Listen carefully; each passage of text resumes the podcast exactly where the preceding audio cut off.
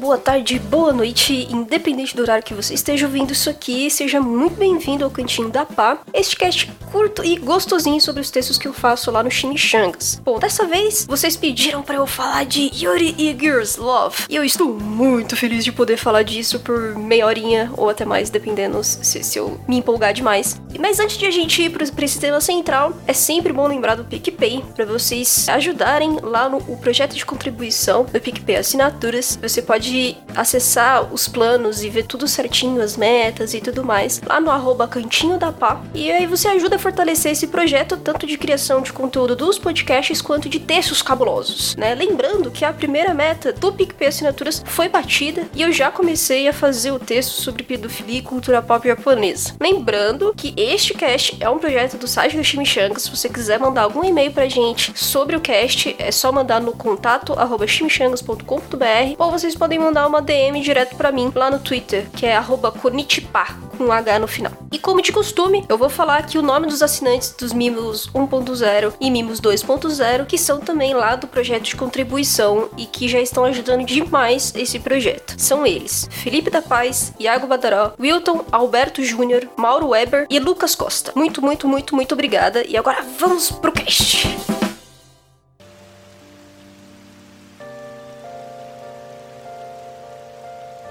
Eu fico sempre muito feliz de gravar os caches aqui no Cantinho da Pá, porque por muito tempo eu falei só de One Piece na minha vida, né, de Otakice, e eu não falava tanto assim dos outros mangás que eu curtia, das outras, dos outros animes que eu curtia, outros gêneros e assim por diante. E agora poder assim ser um, considerada aí, querendo ou não, aí uma influencerzinha, né, de desse gênero e demografia que é o Yuri, eu fico sempre muito feliz mesmo de poder falar sobre essas coisas que são um pouco diferentes, mas que eu sou extremamente apaixonada. Esse cast aqui sobre Yuri e Girls Love, eu vou usar de referência o texto que eu tenho sobre Yuri e o texto que eu tenho sobre Girls Love. Então, são dois textos que vão estar juntos nesse cast aqui. São, são textos assim, o do Yuri ele é um pouco mais longo porque ele tem mais história, ele tem mais, uma, mais questões realmente históricas do Japão. E, e o Girls Love ele é um pouco mais geral, né? Apesar de ele ser bastante famoso na Coreia do Sul e na China, as webtoons em si, né, elas já ganharam um corpo bem grande e globalizado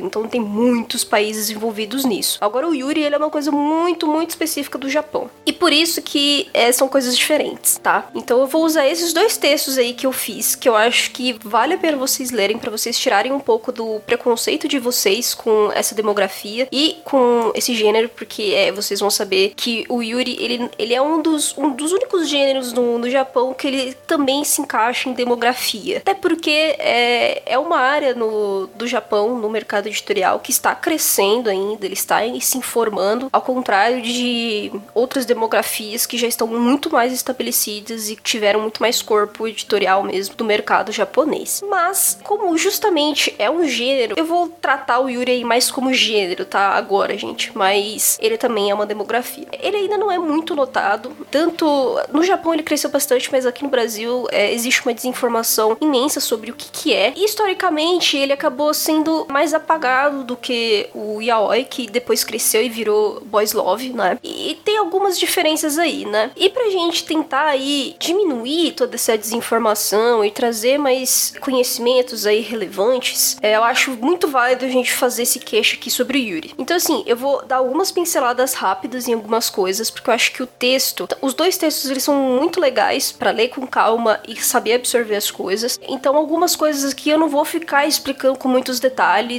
é, em questão de história, em questão de, de, diferenças editoriais muito grandes e tudo mais. É, mas o que é muito chave vocês entenderem, quando a gente fala Yuri, ao mesmo tempo, a otakusfera, ela precisa comparar o Yuri com o Yaoi em algum momento. E é uma coisa que eu não entendo muito bem, no entanto, o Yuri ele nunca foi o oposto do Yaoi. E além de nunca ter sido o oposto, ele também nunca foi um rival, tá? Do Yaoi. Então assim, na época que eles surgiram, principalmente ali na década de 70 do século 20, você tinha esses dois gêneros mais como um pouco do complemento. O próprio Yuri e o Yaoi, ele veio com ideias mais, digamos assim, relativamente mais saudáveis, no sentido de abarcar um pouco pensamentos ali que saíam do padrão dos papéis de gênero no Japão. foi um passo importante no sentido de expressão cultural, tá? No entanto que o Yuri ele bebeu muito de histórias como Rosa de Versalhes do início e Claudine também. Uh, e tinha mais essa ideia de quebrar os papéis de gênero, mostrar é, mais questões da mulher, né? É, visões de como a mulher gostaria de, de, de como as coisas fossem e também desafogar um pouco os desejos sexuais que eram relativamente até que bem reprimidos no Japão. Então, assim, a gente precisa diferenciar um pouco essas questões históricas e culturais e de avanços em certas pautas do Ocidente para o Oriente, né? Ou do Ocidente para países asiáticos. Porque, assim, são, são cortes, tá, gente, culturais e históricos muito diferentes. O crescimento do Ocidente, como as coisas aconteceram no Ocidente, são muito diferentes de como as coisas aconteceram nos países asiáticos. Então, assim, é sempre muito válido a gente correr um pouco atrás para saber como que era as questões políticas, as questões culturais, as questões de sociedade dos países asiáticos. Não, não exatamente só sobre o Japão, mas também sobre as Coreias, sobre China, Taiwan, entre outros países, pra gente não ficar cometendo o erro de a gente ter sempre uma visão muito ocidentalizada da coisa, do tipo, ah, eles estão fazendo errado porque não é a visão ocidental da coisa. Ah, eles não evoluíram muito porque eles não são tão. É, eles não cresceram tão bem quanto países ocidentais. E isso é uma visão bastante racista, tá? E meio errada. Então, assim, a gente tem que tomar um pouco de cuidado, tá? As, as maneiras de crescimento no Japão é, foram feitas de acordo com o que era possível entre eles e o que eles consideravam mais certo ser feito, ou no sentido de dar mais voz da maneira que abarcasse, de certa forma, ali a cultura deles, né? Para que é, justamente não fosse uma coisa muito imposta do Ocidente. É claro que na década de 70, no século 20, a gente já tem alguns passinhos ali para o que veio a ser a globalização. Então as trocas comerciais, as trocas culturais, elas cresceram demais com o advento da tecnologia mais para frente aí da década de 70. É não só na questão industrial da coisa, né, de máquinas e tudo mais, mas a internet e televisão, rádio e celular mais recentemente. E tudo isso mudou bastante o comportamento das coisas. Então assim, os países hegemônicos ali, economicamente falando, eles acabaram tendo trocas muito maiores, né, no fim do século 20 pro século 21. Então, é, é claro que o Japão de uns anos para cá, de algumas décadas para cá, e não só o Japão, mas outros países também, eles é, têm certas inspirações e absorções, né, de realidades ocidentais. No entanto, isso ali na década de 70 e um pouco mais antigo, isso era muito mais difícil, tá? É, as trocas eram muito menores, até tinha povos europeus que moravam ali no Japão, era muito mais, tipo, diferente, era uma coisa bem mais exceção do que, por exemplo, se a gente comparar com a imigração no Brasil, sabe? E o Japão em si, ele sempre foi um país relativamente mais fechado nesse sentido de trocas comerciais. Então foram muitos séculos com as portas fechadas nos seus portos e assim por diante. Então, assim, é tudo muito diferente, tá? Então, assim, o que eu vou falar aqui das pinceladas de Yuri, de Aoi, né? As pessoas automaticamente pensam em pautas LGBTs no sentido assim, ocidental da coisa. E as coisas aconteceram diferentes no Japão, tá? Mas não quer dizer que essas pautas LGBTs foram completamente ignoradas ou que essas comunidades elas não, é, não tinham nenhum tipo de participação ou, ou absolutamente nenhuma relevância nesse mercado calma aí, que a gente já vai chegar aí, tá? Então, assim, uma coisa que é preciso de ser entendido: o Yuri não é o oposto de Aoi, e ele nunca foi feito para ser rival. Eles se complementavam mais ou menos na época que eles foram criados. Então, ali na década de 70, você tinha várias autoras mulheres que criavam Yaoi realmente para mostrar um pouco mais do seu desejo sexual, de mostrar. É, não, sei, não sei se a palavra fetiche é exatamente a mais ideal aqui, mas é, era realmente no sentido mais de, de poder se expressar ali sexualmente falando, porque isso era muito preso ainda para as mulheres, e não só sexualmente falando, mas em questões mais dramáticas, em questões mais é, de sofrimento. Então, o yaoi no, no início da, da, da, década de 70, as histórias eram bem densas, tá? Eram bem pesadas, assim. Tinha várias questões realmente do tipo, ah, eu estou gostando de um homem, como que é gostar de um homem e tudo mais. Mas você também tinha é, ali ques de sofrimento, ques de violência, ques de finais tristes. E hoje em dia você tem é uma outra roupagem, né? Lá no Japão nem se chama mais yaoi, para ser uma coisa mais comercial eles passaram a utilizar o nome Boys Love e as histórias são muito, muito, muito mais diversas. Essa ideia de que todo o Boys Love, ele é ali de sofrimento, que tem violência, que tem abuso, que é tóxico e tudo mais, isso já é também bastante preconceituoso falar isso, porque o BL ele se tornou um mercado muito grande, tá, no Japão. E é por isso que é até mais difícil de você comparar com Yuri, porque o Yuri, ele teve um crescimento, né, da década de 70 para cá, mas ele foi mais discreto, né, em relação ao Boys Love. Então, assim, é, você tem muito mais história de Boys Love. Boys Love se tornou de fato uma demografia, então você tem revistas, muitas revistas, inclusive, só voltadas para histórias BL, enquanto que o Yuri, ele tem apenas a Yuri Hime e você tem ali algumas revistas que dão ali uma importância para histórias Yuri, tá? Então, assim, é bem diferente uma coisa da outra. E isso, como eu já tinha falado antes, lá na década de 70, lá na antiguidade, você tinha histórias que tinham uma pegada mais dramática também no Yuri, tá? Você tinha questões também de dúvida, tipo, ah, eu tô gostando de, de uma mulher, poxa, será que eu só por eu ser mulher você não me ama? Ou tinha, tinha essas questões também, mas é, era uma forma também de mulheres escreverem sobre, sobre Yuri, mas numa pegada sentimental, né? Você não tinha, é, ao contrário do Yaoi e de Boys Love, você até tinha uma dramaticidade no sentido de sofrimento, no sentido de uma coisa mais densa, mas você não tinha tanta questões explícitas sexualmente, tá? Até por uma questão que as mulheres elas queriam falar sobre relacionamento entre mulheres, mas de uma forma mais lúdica, digamos assim. Então, as histórias é, tinham que ali meio filosóficos, mais calmos no sentido de tipo não, não se tinha muitas questões de violência, essas questões de abuso ou essas questões mais pesadas, tá? Explicitamente falando. Então era mais um, um escape digamos assim, era mais um escape. Mas logo de início ele foi escrito mais por mulheres para mulheres. E acho interessante falar isso porque antigamente, né, na tanto a história do erotismo, na verdade, japonês, ele tinha uma ideia de fetiche, né, entre relacionamento entre mulheres que é até muito oposto do que o Yuri foi. Por isso que o Yuri em si, ele já foi um grande avanço, porque você tinha no erotismo pinturas, o Yukioe, né, que a gente já falou aqui em casts passados, que foram as primeiras gravuras a serem consideradas ali uma narrativa de uma história, né, em quadro. E você tinha nesse erotismo, né, é, tanto em tirinhas também que vieram após o Yukioe, que mostravam um relacionamento entre mulheres sempre com um olhar masculino. E isso quem fala bastante é o Digo TNK, que é um professor, tá, de japonês. Conheci esses dias no Twitter e ele manda muito bem nessas coisas de história do Japão. E o Yui, ele meio que já foi desmistificando um pouco dessa ideia, sabe, de que sempre tinha um olhar masculino de que tudo era feito para homens e tal. Então, Yuri, de primeira, a ideia não era que fossem feitas para homens, tá? No entanto, que desde lá até hoje, a maioria, né, o público assim que mais está presente é o de mulheres. Então, assim, antigamente você tinha mais presença de mulheres héteros, como eu disse, nessa ideia de você tentar quebrar os papéis de gênero, de você tentar mostrar um pouco mais da expressão feminina, do que ela considerava como romance, do que ela considerava como algo uma, uma fuga de, de uma sociedade que prendia muito as questões sentimentais da mulher. Então por isso que as histórias, elas, até mais ou menos ali os anos 2000, as histórias pareciam muito uma novelinha dramática, assim, sabe? Aquela coisa do tipo, ai, olha, eu amo, eu amo você e só você, eu não amo meninas, mas eu amo você. Então assim, também você tinha ali um apagamento, de certa forma, de bissexuais e lésbicas, ainda que as autoras ali,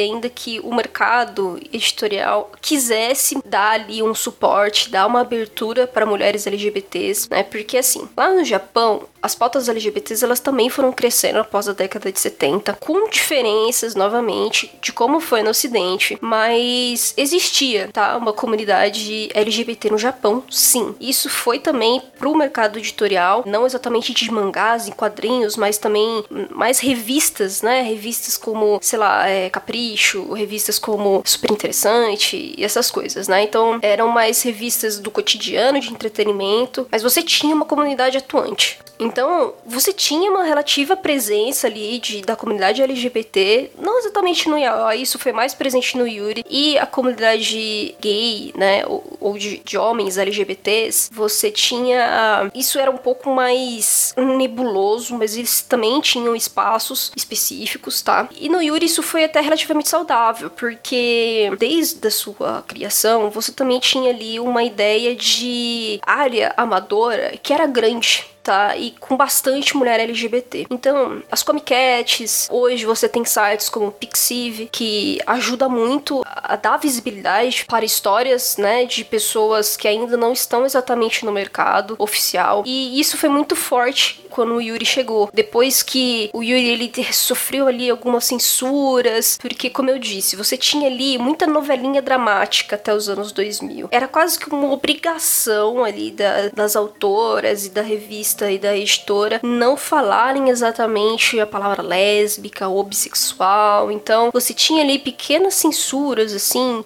de você, olha, você pode falar que ama mulher, ou que você tem ali uma namorada mulher e tudo mais, mas vamos ali evitar usar esses termos LGBTs e tudo mais. Então você tinha ali uma nuvem ali, sabe, que escondia ali algumas coisas assim, não dava tanto esses espaços, né? O que a gente chama tinha muito relacionamento homossocial, não exatamente homossexual, sabe? Então, justamente porque essa ideia que é de mulheres héteros escreverem mais sobre uh, os seus pensamentos, as questões sentimentais e tal. E a comunidade LGBT não curtiu muito isso, não, tá? Lá no Japão. Eles tentaram ser bastante ativistas, né, do Yuri lá. No entanto que o Yuri, ele veio, ele já é uma palavra que é bastante utilizada na comunidade LGBT. Eu já vou explicar um pouco mais sobre isso. E aí você tinha essa área amadora, você tinha muito mais essa questão LGBT envolvida. Então você tinha muito artista, mulher, lésbica, bissexual, ou trans, andrógeno e assim por diante, que faziam histórias amadoras, né? Infelizmente, são histórias que acabaram ficando muito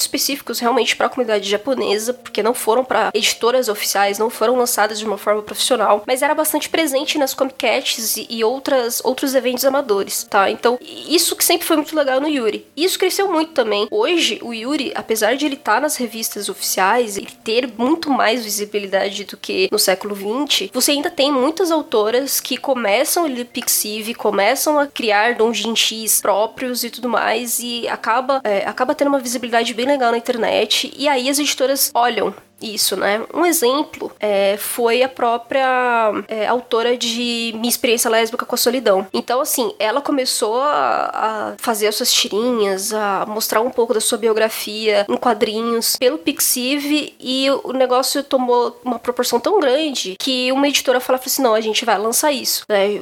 A gente vai montar o um encadernado e a gente vai lançar isso em mangá. E ganhou prêmios, né? A história ganhou muitos prêmios, já chegou aqui no Brasil pela New Pop. E, e é é um exemplo que veio do amador e foi profissional, tá? Então isso no Yuri hoje é muito comum. Muitos artistas, inclusive, deixam no Pixiv as suas histórias abertas para qualquer um ler, né? Óbvio que você tem que saber japonês, mas é bem aberto, você pode ler de graça, você não precisa gastar muita grana para você ler esses, essas histórias. E, e também até permitem que as traduções sejam feitas, mesmo que sejam traduções alternativas, né? Porque a história tá ali aberta to para todos lerem. Alguns até fazem tirinhas de quatro quatro páginas, né? Fazem capítulos de quatro páginas para caberem exatamente no Twitter, por vezes. Então, assim, você, você tem uma área que é bem aberta, assim, sabe? Que não tá ali muito presa às condições de editoras, né? O que é bem legal. E isso cresceu bastante de 2010 para cá. As editoras em si também começaram a ver que o Yuri, ele não podia mais só ficar naquela conversinha de é, furada, né? De não falar sobre homossexualidade, de não falar saudavelmente de relacionamento entre mulheres e mulheres é, lésbicas em si mesmo, ou mulheres bissexuais que estejam na, na, na sociedade japonesa. Então, assim, hoje, de 2010 para cá, nessa última década, assim, explodiu de história, tá? Então a gente tem história de tudo que é jeito, de tudo que é jeito, de tudo que é jeito. E muito mais claros, tá? Lógico que você ainda tem ali algumas coisas que são inspiradas no passado, né? Com citros ainda, que tem relacionamento né, do casal protagonista, mas que estudam num colégio que é feminino, ou seja, só tem relacionamento basicamente com mulheres. Isso era muito comum comum no Yuri no século XX. Então, assim, para evitar que tenha ali um rival, uma rivalidade masculina, as autoras faziam histórias em colégio feminino, ou internatos, ou né, similares. Então, era tudo do tipo, ah, tá, ok. Então, já como eu, como eu me relaciono só com mulheres, então vou me apaixonar por uma mulher querendo ou não. Né? E era sempre uma coisa muito de fuga.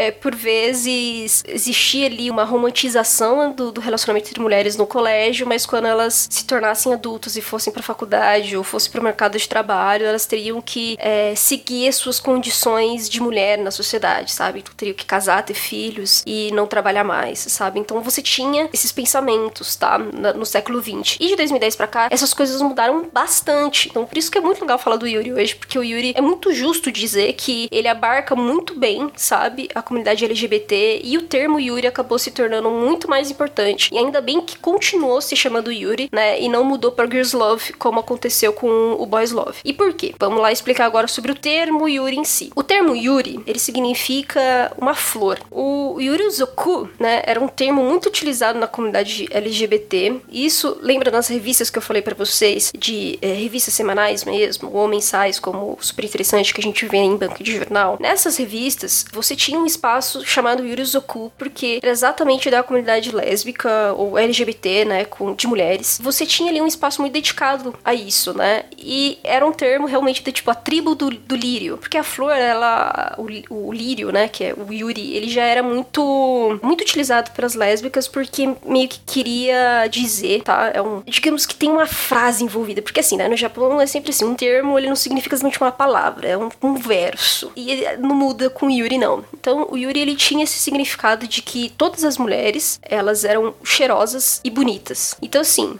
é, o que, que isso significa? O lírio, ele é uma flor que ele tem muitas cores. Normalmente, no Yuri, você utiliza o lírio branco, mas ele tem muitas outras cores. Tem laranja, vermelho, tem roxo, tem amarelo, você tem muitas cores diferentes. É, no sentido de realmente trazer essa diversidade de mulheres, né? Você tem mulheres que são muito diferentes umas das outras, mas todas elas são bonitas e merecem ser valorizadas. Essa era a ideia, tá? E isso pegou muito bem na comunidade lésbica, e isso ficou também na, na cultura pop, e as editoras acabaram no tipo, beleza, vamos utilizar isso. E a comunidade LGBT em si até deu uma, um apoio, do tipo, não, beleza, vamos utilizar isso. E hoje, esse termo continuou porque, de fato, ele abarca muito bem o significado, né? É, a ideia mesmo do Yuri é que você tenha histórias de relacionamento entre mulheres. Então, assim, quando você chama o Yuri de tipo, ah, então são histórias lésbicas, hoje faz todo sentido, né? É, apesar do, da, da década passada isso ter lá aquelas nebulosidades, hoje isso faz todo sentido. E a comunidade abraçou e falou assim: não, não vamos chamar mais de. Não vamos fazer que nem o Boys Love e colocar Girls Love, porque a gente vai perder todo esse significado, toda essa história que teve Yuruzoku, o termo Yuri, a comunidade LGBT e tudo mais. E permaneceu. Então, assim, até teve essa questão do tipo, tá, vamos mudar aí para trazer um termo aí que seja um pouco mais geral, que o mundo inteiro entenda, mas ao mesmo tempo também ia perder muito do significado em si para a comunidade japonesa. Então ficou Yuri. E, e, essa é a grande diferença do Yuri para GL, porque o Yuri ele é uma coisa muito específica pro Japão. Ele tem um significado imenso, tá? E os mangás japoneses,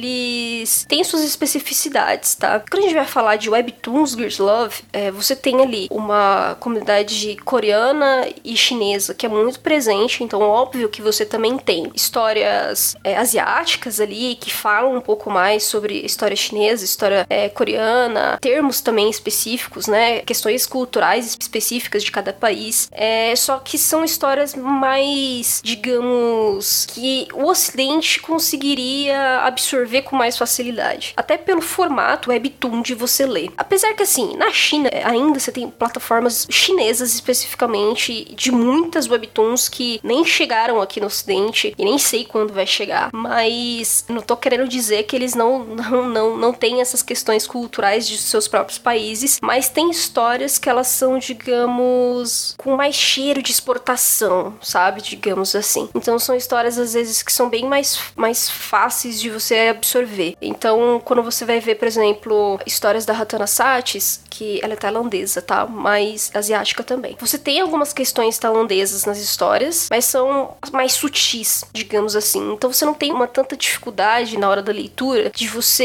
entender certo, certas piadas, certos termos ou certos maneirismos, certo? Pô, se você lê um Pulse, você praticamente você tem pouquíssimas coisas ali que tem de fato coisa da cultura tailandesa em si que você fala, tá, peraí, aí. Então eu preciso entender um pouco mais a cultura, preciso entender um pouco mais a comunidade, preciso me inserir na comunidade tailandesa ou de cultura pop tailandesa para conseguir entender um pouco mais. E você não precisa, na verdade, de nada disso, né? E no Japão você tem muitos mangás que, que é bem japonês, né? Mesmo assim, quando a gente fala que o Japão ele pegou inspirações do mundo inteiro, criou o mangá e fez uma coisa muito específica com o mangá. Então, o Gears Love, no entanto que ele se tornou uma coisa tão mais fácil de exportar que não tem só asiáticos fazendo Gears Love. Você tem muitos países da Europa fazendo, você tem os Estados Unidos fazendo, e você tem plataformas hoje que dá espaço para todo mundo, né? Como Tapas, Webtoon, é, Webcomics, Alezin, enfim. Então, assim, você tem pessoas do mundo inteiro fazendo Gears Love, enquanto Yuri é uma coisa, tipo, muito Japão. Então, acho que mais ou menos essa é a diferença de um pro outro. Agora, as pessoas falam muito também do problema, né? De problemas de demografia, do tipo, ah, mas o Yuri ele não é tóxico, o Yuri ele não tem muita coisa é, também de relacionamento abusivo, não tem um fetiche de homem e tudo mais. E aí fica a questão, gente, toda demografia no Japão e todo gênero no Japão, ele tem problemas, né? Se a gente vê lolicon em uma a tag lolicon em toda a demografia, não importa para onde você vai. Isso no geral, tá? Tanto em editoras oficiais quanto no campo amador. Então, assim, você. No Japão, esses problemas, eles acabam espirrando para todo canto, tá? Então, assim, tem Yuri problemático, tem Yuri que tem abuso, tem Yuri que representa muito mal personagens mulheres que se relacionam com outras mulheres. Tem, entendeu? Você tem relacionamento professor com aluno? Tem. Você tem R, R18, né? Que são mais explícitos sexualmente falando, que são bem, bem, bem duvidosos. Tem, gente. Óbvio que tem. Se você entrar em qualquer, qualquer scan aí, qualquer. vocês procurarem pirataria, vocês vão ver que tem, velho. Tem entendeu? Mas você também tem muita coisa boa, você tem muita, muita, muita história saudável. Eu vou falar de algumas aqui, inclusive. Então, assim, eu acho que é bem problemático, bem preconceituoso você partir do pressuposto que só o Yuri tem problema, que só o Yaoi tem problema, como se não tivesse, não existisse nada disso em outras demografias, né? Mas enfim. Outra questão que é muito discutida também, não é que é muito discutida, mas é muito falada sem pensar, é o tal do shoujoai. Pois é, gente, o shoujoai, ele é um termo que eu não sei por que caralhos o Ocidente inventou isso. Novamente, o Ocidente cagando no pau. Porque assim, o shoujo ele nunca foi usado no Japão. Nunca, nunca, nunca. Assim, nem, nem na década de 70 e nem hoje, sabe? E acabou se tornando meio que um, uma tag, né? Como se fosse um gênero ocidental. E o shoujoai, ele tem um significado absolutamente vazio. Porque ele não tem de fato um significado. Não existe significado. O Yuri, ele abarca todas essas questões culturais e o shoujoai não tem absolutamente nada, entendeu? Porque o, o Ocidente falava, tá, vamos, vamos botar esse shoujoai aqui porque eu acho que é mais bonito que Yuri. Eu sei lá, sabe? Mas não existe shoujoai. E falar shoujoai é errado. É a mesma coisa de shonen ai. Não existe shonen ai, tá? É boys love, gente. E não existe shoujoai, gente. É Yuri, sabe? Até Gears Love é mais certo falar do que shoujoai. Então, assim, shoujoai é, é, é, tão doido isso, porque o Yuri, apesar de ele ter nascido ali na, na década de 60 em revistas shoujo, né?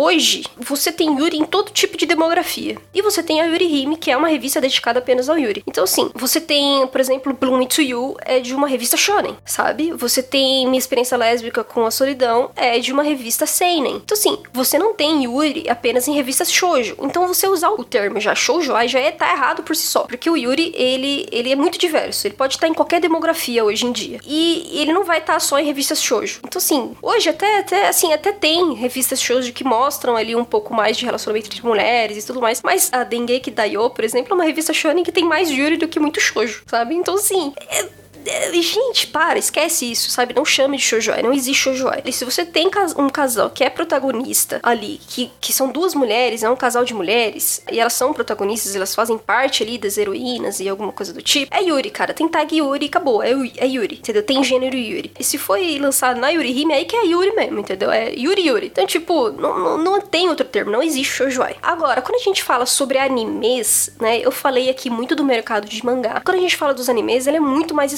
tá? Você tem poucos animes de Yuri e muitos dos animes também são relativamente antigos, no finalzinho da, de 90 com os anos 2000 ali. E muito tinha dessa cultura da, dessa ideia de internato feminino, essa ideia de homossocial, mais dramático, sentimental, né? E hoje é, você não tem muito espaço para animes. Quando tem, eles de decidem pegar um, um, mangá bem merda para fazer um anime, né? Então, é, eu fiz até um texto sobre alguns animes que são saudáveis de vocês começarem, que são bacanas de verem nesse campo de animação, mas no fim é o mercado de mangás que realmente cresceu bastante. Hoje, óbvio, você tem Bloom to You, que, te, que é um anime fenomenal e que o mangá é mais fenomenal ainda, que merece muito ser lido por qualquer pessoa, porque é maravilhoso. Eu acho que é o exemplo mais lindo que eu posso dar para vocês. Mas você também tem o Ova de Kaze-san, que também é um mangá maravilhoso, de lindo, fofo.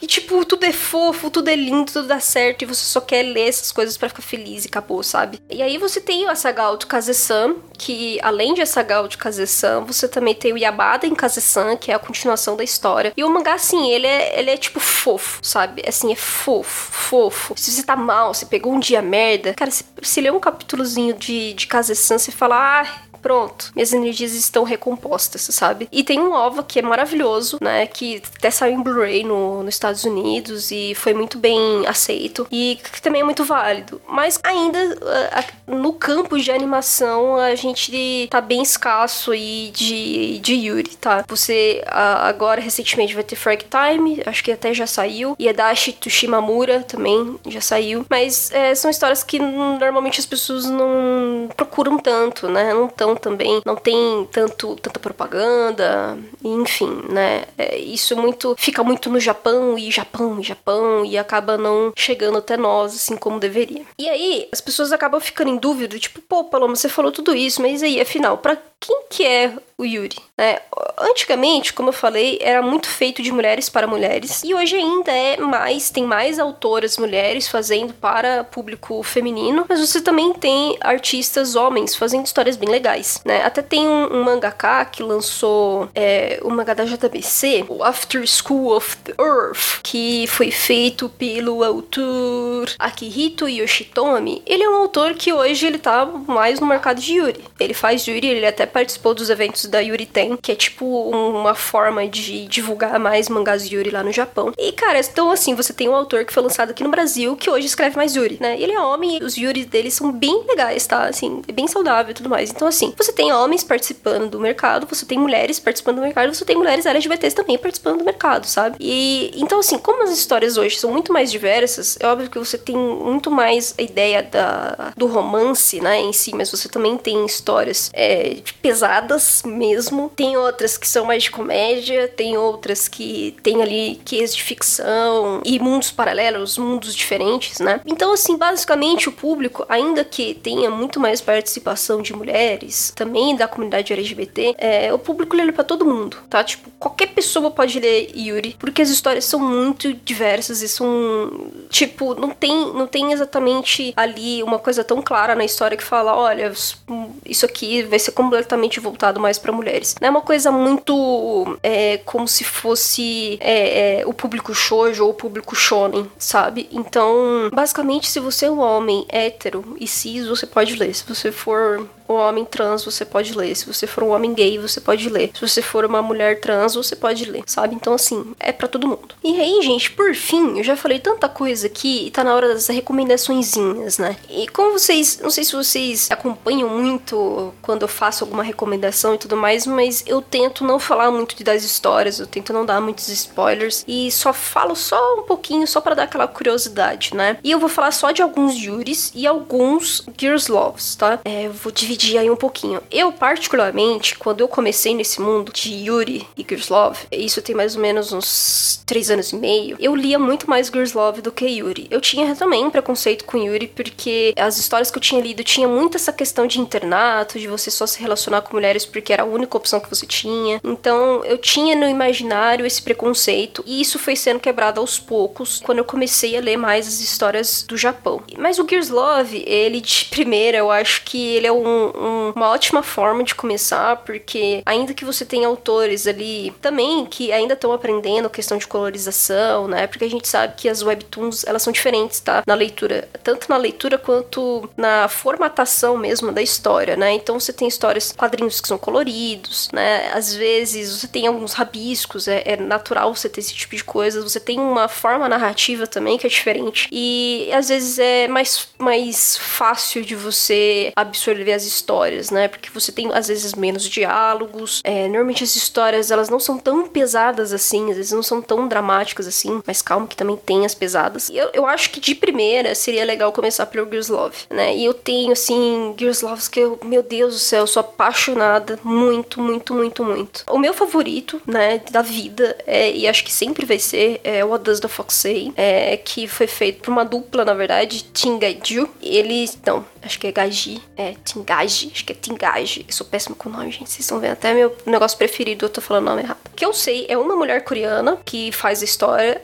e quem desenha parece, eu não tenho certeza, porque também essas questões de gênero, tá? Tanto no Japão quanto em outros países asiáticos, é, alguns autores eles preferem não falar de que gênero são. Você tem algumas histórias que nem Bloom Tsuyu, a gente demorou bastante para saber que a Nakatani era uma mulher, né? Aí tinha dúvidas se podia ser um homem ou uma mulher. Então, às vezes tem casos que os autores só usam seus pseudônimos e não, não querem falar sobre seu gênero. Então, o que eu sei é que quem cria a história, né, o roteiro da história é uma mulher coreana. No entanto, quem desenha eu acho, talvez, seja um homem, mas isso também não importa. What Does the Fox Say é uma webtoon coreana sensacional que já fala mais sobre mulheres adultas. Acontece uma ambientação de trabalho, então já são mulheres com mais de 23 anos, 22 anos. E trata principalmente ali de é, redenção, de você superar o passado, né? De você é, abrir seu coração para uma nova paixão, de você aprender novamente o que, que é um relacionamento como que você anda, né, com a sua companheira nesse relacionamento. O Does the Fox ele é muito completo. Ele fala sobre questões sentimentais que é muito pesado. Nossa, eu já chorei horrores lendo. É, mas ao mesmo tempo dá várias, vários quentinhos no coração, porque você, para quem principalmente é da comunidade LGBT, se identifica muito com algumas coisas. Então, é, é muito bom, muito bom, muito bom. E, e, e claro que o Does the Fox ele tem já questões mais explícitas, é R18+, então você vocês aí que vão ler, dependendo de onde vocês forem ler, tomem cuidado, tá? Porque tem umas ceninhas picantes, não são poucas. É, mas a história em si, é muito boa, eu sou apaixonada. Além de What Does the Fox Say, eu curto demais Moonlight Garden, que também é uma webtoon coreana, que já fala mais sobre o passado histórico da Coreia. É um passado histórico coreano fantasioso, tá?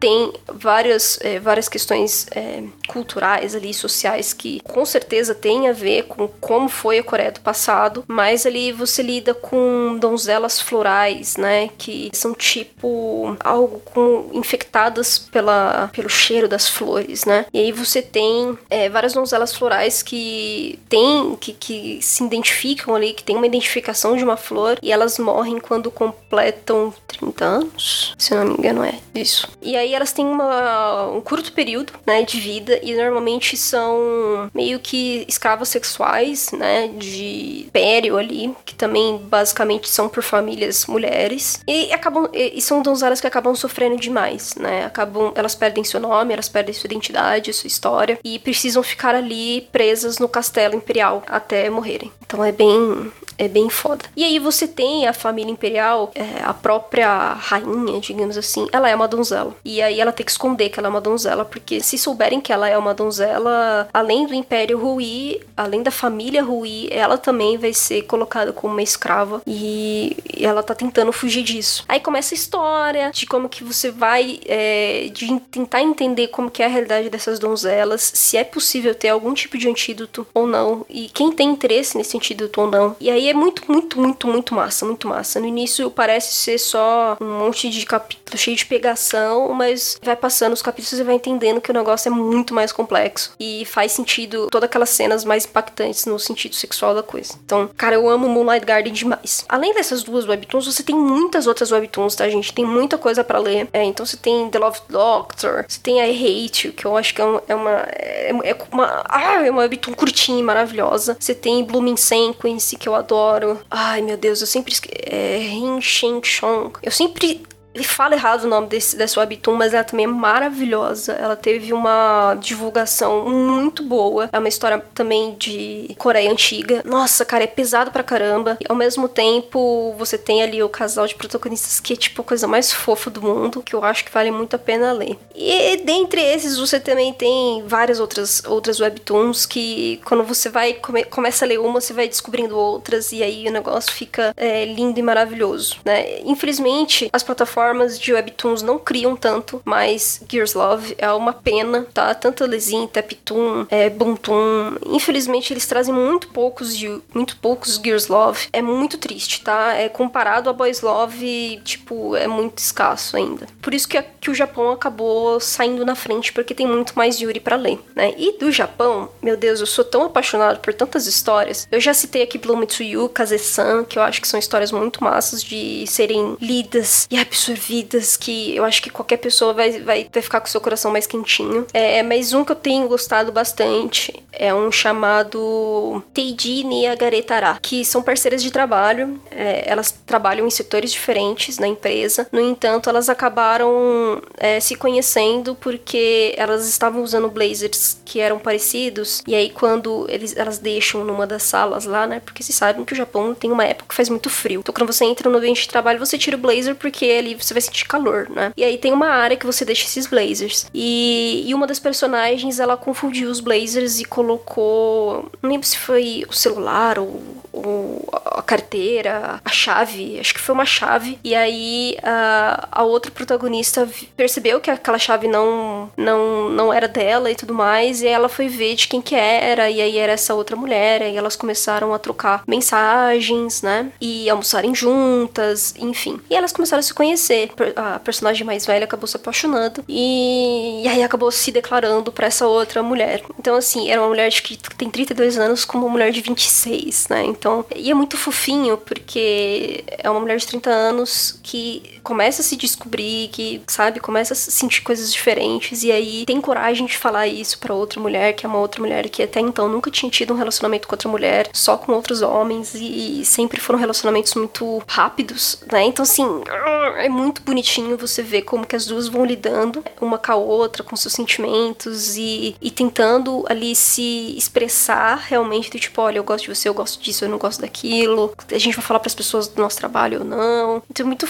é muito bonitinho, sabe? É muito, é muito gratificante ver uma representação tão bonita dessa. Mas você também tem é, é, histórias que também tá no colegial, tá? É, que eu acho que é, vale a pena também ler. Que, um que eu gosto, que tem uma pegaçãozinha assim, fácil, assim, sabe? Você não precisa de muito pra, pensar, assim, não é nada muito complexo, profundo, nem nada. Que é After School, que são duas colegiais que acabam se conhecendo e elas meio que admiravam uma outra já há muito tempo, mas elas não falavam, e aí no fim elas precisam se conversar porque elas fazem parte do Grêmio Estudantil. E, e aí elas percebem que elas querem muito se pegar, entendeu? Já tem muito tempo e, e elas já estavam escondendo isso há um tempão. E aí é muito legal, entendeu? Porque elas vão se descobrindo no sentido físico das coisas, né? Apesar de, da admiração também acontecer. E acho que um dos meus favoritos, é, eu acho que, que também vale muito a pena recomendar para vocês, é o Steel Seek. Eu vivo, eu falo dele em todo canto que eu vou, mas é porque Steel Seek é um mangá que também tá ali num ambiente corporativo, mas só que no fim essa